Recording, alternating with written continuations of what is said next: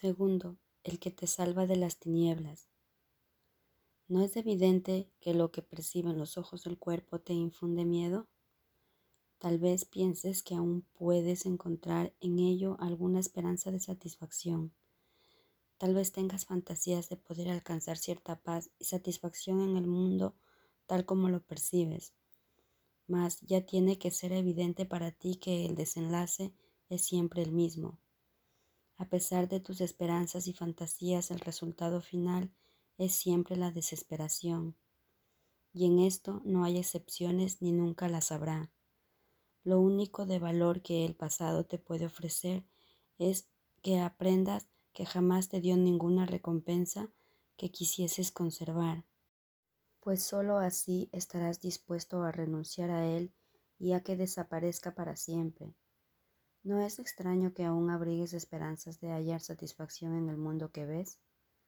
Pues se mire como se mire tu recompensa en todo momento y situación, no ha sido sino miedo y culpabilidad.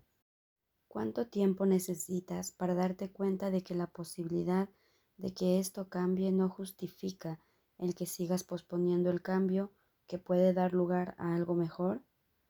Pues una cosa es segura, la manera en que ves y has estado viendo por largo tiempo no te ofrece nada en qué basar tus esperanzas acerca del futuro ni indicación alguna de que vayas a tener éxito. Poner tus esperanzas en algo que no te ofrece ninguna esperanza no puede sino hacerte sentir desesperanzado.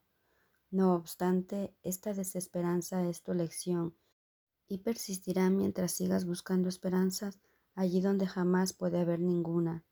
Mas, ¿no es cierto también que aparte de esto has encontrado alguna esperanza, un cierto vislumbre, inconstante y variable, aunque levemente visible, de que está justificado tener esperanzas basándote en razones que no son de este mundo? Sin embargo, tu esperanza de todavía poder encontrar esperanzas en este mundo te impide abandonar la infructuosa e imposible tarea que te impusiste a ti mismo.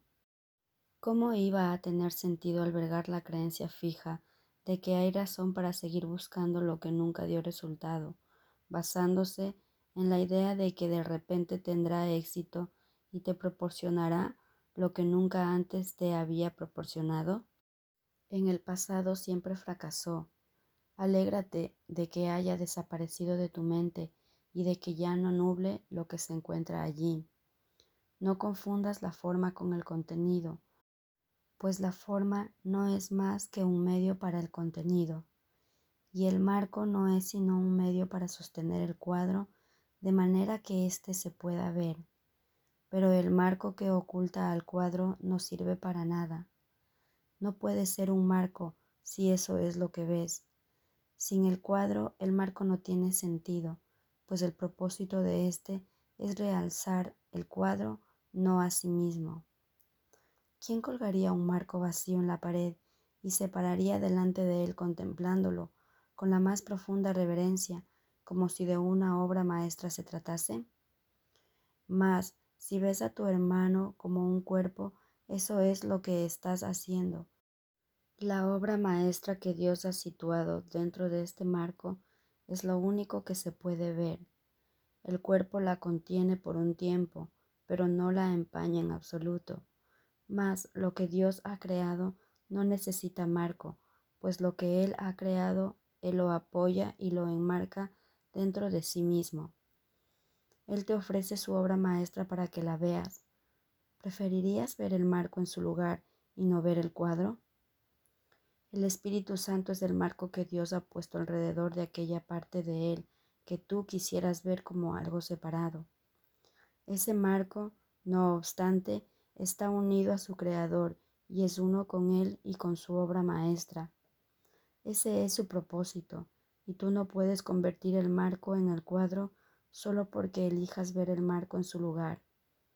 El marco que Dios le ha proporcionado apoya únicamente su propósito, no el tuyo separado del suyo. Es ese otro propósito que tienes lo que empaña el cuadro y lo que, en lugar de éste, tiene al marco en gran estima.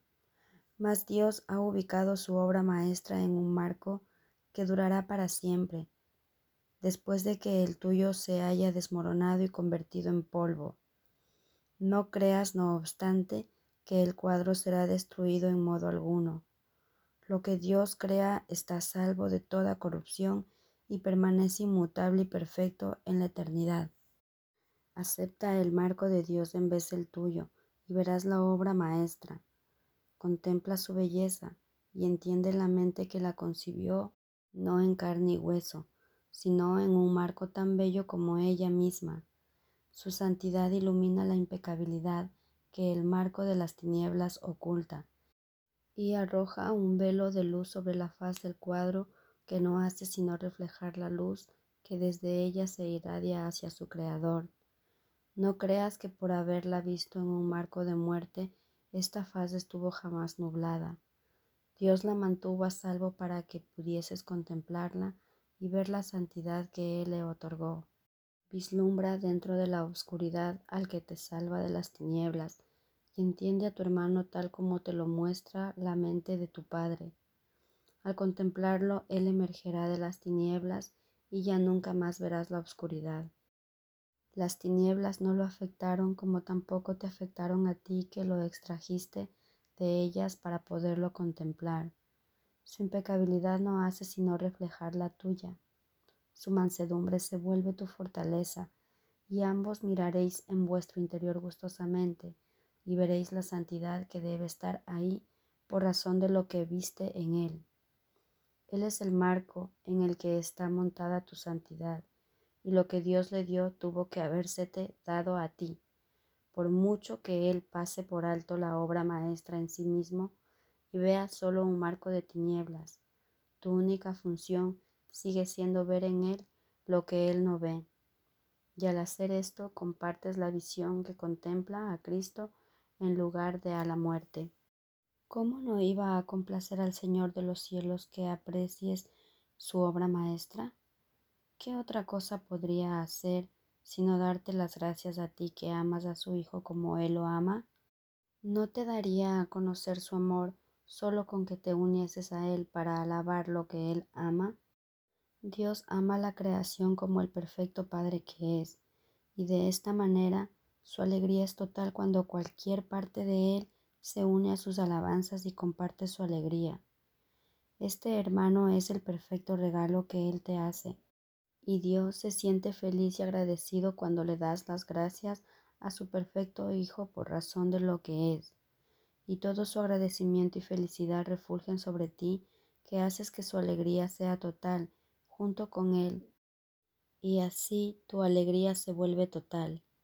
Aquellos cuya voluntad es que la felicidad del Padre sea total y la suya junto con la de Él, no pueden ver ni un solo rayo de obscuridad. Dios mismo ofrece su gratitud libremente a todo aquel que comparte su propósito. Su voluntad no es estar solo, ni la tuya tampoco. Perdona a tu hermano y no podrás separarte de él ni de su Padre. No necesitas perdón, pues los que son totalmente puros jamás han pecado. Da, entonces, lo que Él te ha dado, para que puedas ver que su Hijo es uno y dale las gracias a su Padre como Él te las da a ti. No creas que sus alabanzas no son para ti también, pues lo que tú das es suyo, y al darlo comienzas a entender el don que Él te ha dado. Dale al Espíritu Santo lo que Él le ofrece al Padre y al Hijo por igual. Nada tiene poder sobre ti excepto su voluntad y la tuya, la cual no hace sino extender la suya. Para eso fuiste creado, al igual que tu hermano, quien es uno contigo. Sois lo mismo, tal como Dios mismo es uno, al no estar su voluntad dividida.